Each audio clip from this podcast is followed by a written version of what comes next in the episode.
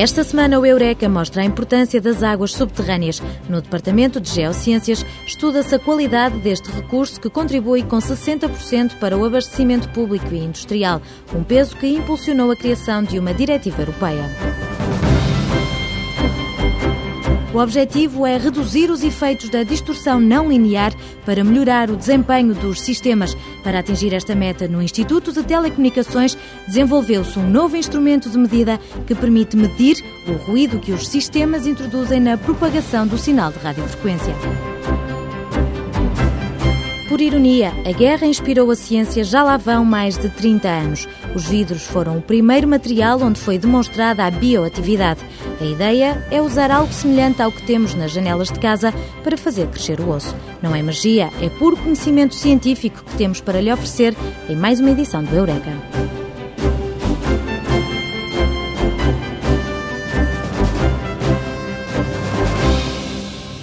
Se a Terra fosse um prédio, diria que vivemos no piso zero.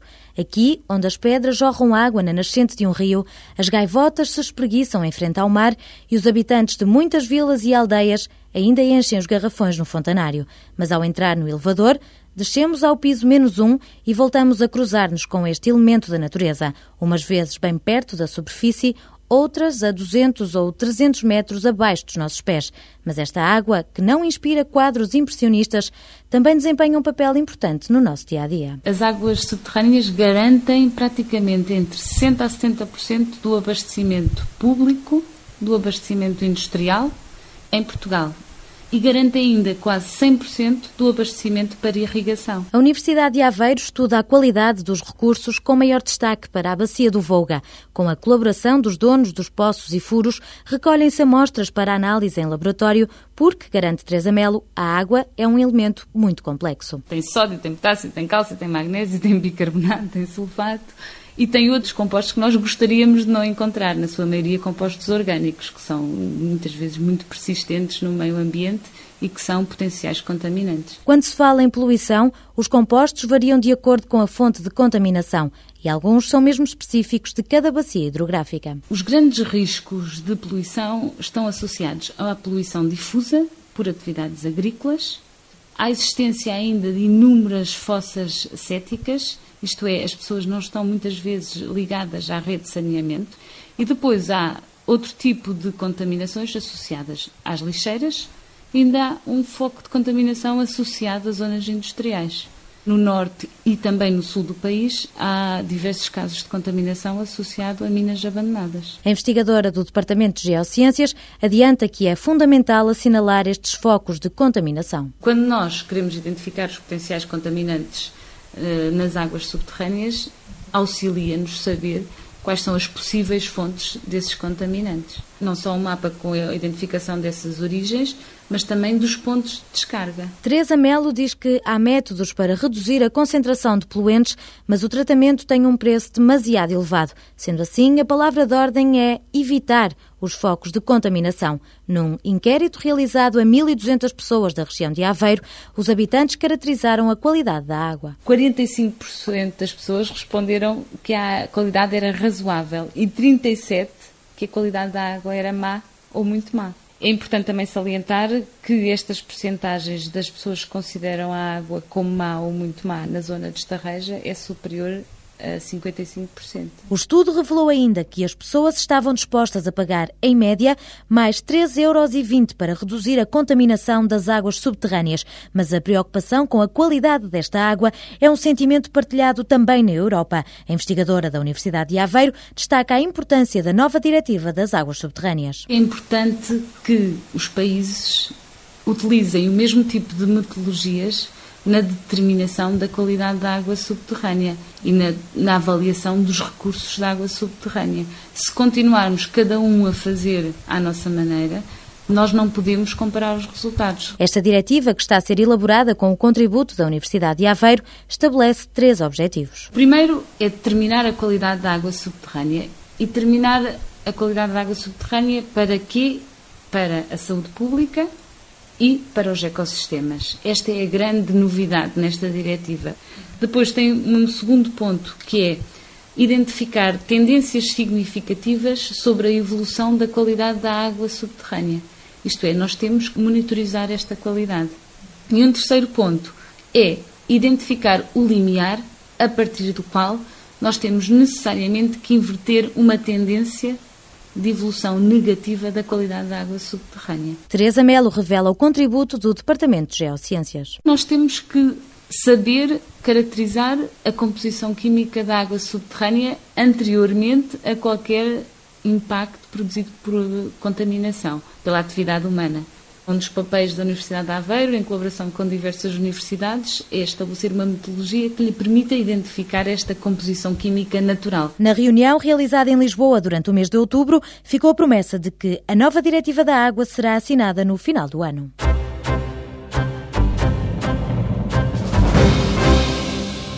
Imagine que vai andar pela rua e do outro lado da estrada encontra um amigo. Como está com alguma pressa, opta por manter um curto diálogo com o objetivo de combinar um café. Mas na hora em que sugere o local, passa um caminhão e o seu amigo não recebe a mensagem. A isto chama-se ruído no canal de comunicação. Há um fenómeno semelhante a nível tecnológico. É a distorção não linear. Trata-se de uma interferência que os sistemas introduzem na propagação dos sinais de radiofrequência. Todas as contribuições científicas que de algum modo minimizem o fenómeno da distorção não linear minimizam a interferência e, portanto, otimizam a transmissão de sinais, reduzindo custos e melhorando a qualidade de dados ou de voz dos meus sistemas que estão no mercado. Este tipo de investigação fundamental tem aplicações nos problemas do dia a dia. Nuno Borges, investigador do Instituto de Telecomunicações, recorda um caso verídico. Nos aeroportos, os aviões recebem um sinal da pista que auxilia na aterragem, mas devido à distorção não linear, num aeroporto americano os aparelhos estavam a ser mal orientados. Chegou-se à conclusão que o que acontecia era que havia duas antenas uma antena, que era essa antena que estava a transmitir esse sinal para o avião, e havia ao lado uma antena de rádio, portanto, para aqueles rádios tipo walkie-talkies das pessoas da pista. E devido à, oxidação de uma dessas antenas, portanto, a junção entre o conector e a antena estava a criar um, um dispositivo não linear. O que é que acontecia? Acontecia que o sinal de rádio saía de uma antena, entrava na outra antena e misturava-se com o sinal que estava a ser transmitido para o avião. Portanto, o avião recebia o sinal que ele queria, mais a interferência de distorção linear que estava a vir do outro lado. O investigador da Universidade de Aveiro exemplifica como se caracteriza um dispositivo não linear. Quando eu falo num microfone e começa a aumentar muito o som da minha voz, o amplificador começa a saturar. E o amplificador a saturar, o que é que eu vou ouvir a sair? Vou ouvir o sinal distorcido. Portanto, é como se o meu dispositivo não conseguisse dar o ganho que tinha anteriormente ao sinal da entrada, mas é como se o ganho começasse a perder de valor conforme eu aumento muito a minha voz. Esta saturação dá lugar à distorção não linear em que o sistema cria à saída réplicas do sinal de entrada, ao contrário de um sistema linear, em que a entrada e a saída são proporcionais. Os sistemas não lineares, portanto, não gozam da propriedade de proporcionalidade em que a saída é proporcional à entrada, mas também não gozam de outra propriedade que é a sobreposição. Ou seja, se eu tiver uma sinusoide a 100 MHz à entrada, mais uma sinusoide a 200 MHz à entrada, portanto, a resposta a estas duas sinusoides não é igual à resposta à primeira mais à resposta à segunda. E, portanto, elas não gozam desta propriedade de sobreposição. Por isso, sempre que eu quero caracterizar um sistema não linear, eu tenho de pôr à entrada um sinal o mais parecido possível àquele onde o sistema irá ser operado. O investigador do Instituto de Telecomunicações lembra que os problemas relacionados com a distorção não linear ganharam fôlego com o aparecimento dos telemóveis. A massificação dos sistemas rádio fez com que se tentasse otimizar ao máximo os recursos espectrais. Portanto, eu tentasse reduzir ao máximo a ocupação espectral e tirar o máximo partido dos meus dispositivos, para eu poder ter, por exemplo, um telemóvel no bolso a consumir quase nada. Porque se eu não consumir quase nada, eu não posso ter uma bateria de dois ou três dias, tenho que ter uma bateria de algumas horas. Portanto, para levar ao máximo, ou para extrair o máximo de desempenho destes dispositivos, foi preciso retirar de lá toda a interferência e, e, e perceber todo o tipo de interferência que existia. E verificou-se que a distorção linear é, de facto, quem controla grande parte destas coisas. Nuno Borges revela que, devido a este fenómeno, pode haver a sobreposição de dois sinais, verificando-se uma interferência entre um sinal rádio e uma chamada de voz num telemóvel. Eu tenho, por exemplo, um transmissor de rádio uh, eh, FM, portanto na banda dos 60 e tal megahertz, eh, que emite para o ar 1 kW. Eh, devido a um fenómeno não linear, eu vou criar harmónicas desse mesmo sinal. E, portanto, se eu estou a transmitir um sinal a 100 MHz, eu posso criar a segunda harmónica a 200 MHz, a terceira harmónica a 300 MHz e assim sucessivamente. Se eu for olhar para a nona harmónica, a nona harmónica eh, está a ser emitida a 900 MHz. Ora, 900 MHz é exatamente a frequência da operação dos telemóveis, GSM. Para detectar a distorção, mede-se a existência de harmónicas. No Instituto de Telecomunicações, os investigadores desenvolveram um sistema robusto para medir a distorção com o canal. Nuno Borges salienta a importância desta patente, premiada por uma associação inglesa semelhante à Ordem dos Engenheiros. Se eu tiver um sinal, vamos imaginar GSM, e o passar através de uma não linearidade, à saída eu posso ver logo uma coisa que se chama regeneração de espectro, ou seja, há espectro à volta do meu sinal que vai ser regenerado, vai aparecer onde ele não existia à entrada. Isto é uma forma de caracterizar o que se chama o adjacent channel, ou seja, a distorção que aparece no canal adjacente ao meu canal. Com o sistema de medida que nós propusemos, o Code Channel Power Ratio, nós vamos medir a distorção com o canal. Portanto, se eu for linear, apareceria apenas ruído térmico. Se o sistema for não linear, o que vai lá aparecer é que, além do ruído térmico que eu já tinha, vai-me aparecer um ruído extra que é um ruído co-canal de distorção não linear. O sistema de medida que nós propusemos serve exatamente para caracterizar isto. Para solucionar problemas relacionados com a distorção não linear, há que detectar a origem de forma a reduzir os efeitos, melhorando assim o desempenho dos sistemas. Em Aveiro, os investigadores já contribuíram para a resolução deste fenómeno através do desenvolvimento de um novo instrumento de medida.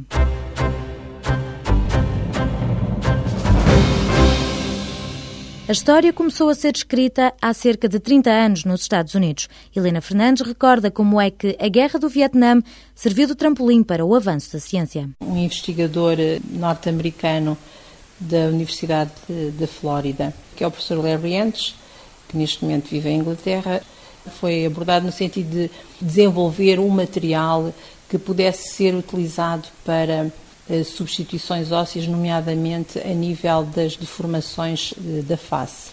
E, portanto, ele teve a ideia de juntar a um vidro típico de janela um bocadinho de fósforo, uma vez que o, o vidro de janela tem cálcio e, portanto, o cálcio e o fósforo são dois componentes eh, fundamentais na constituição da parte inorgânica do osso. E foram os coelhos os primeiros a receber estes implantes. Verificou-se que eh, quando se tentou, digamos assim, arrancar os pedaços de vidro implantados no animal, eles estavam completamente ligados. Nascia assim o conceito de bioatividade apadrinhado pelos vidros, o material onde foi observado pela primeira vez. É caracterizado pela capacidade que os materiais têm de se ligarem química e biologicamente ao osso, de tal maneira que o tecido hospedeiro, que neste caso é o osso, acredita que o material que está em contacto com ele é um seu semelhante e, portanto, eh, faz crescer osso eh, novo à sua volta, eh, sem ser capaz de identificar a diferença. E por estranho que pareça, Helena Fernandes garante que o material colocado no nosso corpo, em implantes ósseos ou dentários, é muito semelhante aos vidros de nossa casa. Estes vidros, do ponto de vista do processamento e da composição, são exatamente idênticos aos vidros vulgares que nos rodeiam. Claro que aqui as, os limites de variabilidade da composição são um pouco mais apertados, como é óbvio, e as contaminações também são, evidentemente, muito bem controladas, dado o, o, a aplicação que se pretende destes, destes, materiais. A investigadora da Universidade de Aveiro salienta que a existência de sílica no vidro promove o casamento perfeito com o osso. Os típicos vidros têm um componente fundamental, portanto, que é a sílica, e que, pelo facto de se dissolver, cria à sua superfície uma série de pontos que são fundamentais para a nucleação de uma coisa que, que nós sabemos que chama-se apatite e que nós sabemos que tem uma composição química e uma estrutura idêntica à hidroxiapatite, que no fundo também é um fosfato de cálcio e que constitui a parte inorgânica eh, principal do osso. E, portanto, pensa-se que é exatamente esta sílica que, ao dissolver-se no meio aquoso, que é o nosso plasma sanguíneo, desenvolve exatamente a potencialidade de gerar uma série de núcleos que são potenciais eh, centros para a nucleação do tal fosfato de cálcio, que é idêntico à, à parte inorgânica do osso. Quando se forma a camada de apatite, cria-se um tampão, isolando assim o miolo do material e permitindo que o osso pare de crescer. No Departamento de Cerâmica e do Vidro, fazem-se testes em meio a celular para compreender os mecanismos de dissolução do vidro no plasma. O que se faz é sintetizar no laboratório um fluido que é idêntico ao plasma humano. Depois introduzimos esses pequenos blocos de, de, de vidro que nós obtivemos, introduzimos nesses, nesses banhos de plasma sintetizado e vamos averiguando ao longo do tempo eh, o que é que acontece à superfície do material e o que é que acontece no líquido em que este material está mergulhado. O Departamento de Engenharia Mecânica e do Vidro já patenteou uma composição vítrea onde foi possível controlar a dissolução em meio aquoso. É um vidro à base de sílica, com uma composição específica. Também tem cálcio, fósforo e magnésio. Portanto, conseguimos encontrar formas de explicar como é que algumas destas composições se dissolviam em meio fisiológico sintético para perceber porque é que a mineralização dos vidros pode ocorrer de uma ou de outra maneira. Controlando a composição do vidro, os investigadores criam novos materiais com melhores características. Helena Fernandes diz que um dos problemas do vidro é o desempenho mecânico. Os vidros de que nós estamos a falar como biomateriais não são utilizados em bloco, portanto não, não podem ser utilizados para substituir partes extensas, mas são vulgarmente utilizados ou na forma de pó, preencher cavidades, ou no sentido de colmatar esta incorrespondência com eh, os parâmetros mecânicos do osso, podem ser utilizados na forma de compósitos. Ou então, mais recentemente, na forma de corpos esponjosos, digamos assim, ou porosos. Para contornar o handicap mecânico, a alternativa é unir o vidro a outro material, introduzindo-o sob a forma de pó em matrizes poliméricas. Um compósito é, por exemplo, um banho de um polímero, pode ser um polietileno, um típico polietileno, uns sacos de plástico, com uns pozinhos de vidro disseminados como uma fase de reforço, digamos assim, como o material que enche aquela matriz e, portanto, nós podemos ter um bloco de um compósito, que no fundo é uma mistura dos dois materiais, mas com o objetivo de potenciar determinadas propriedades de um ou do outro. Outro problema que faz correr os investigadores é a solubilidade rápida do vidro. Antes que se comece a formar a tal camada apatítica, que depois vai ser responsável pela ligação ao osso, antes que isso aconteça, por vezes o processo de dissolução é demasiadamente rápido.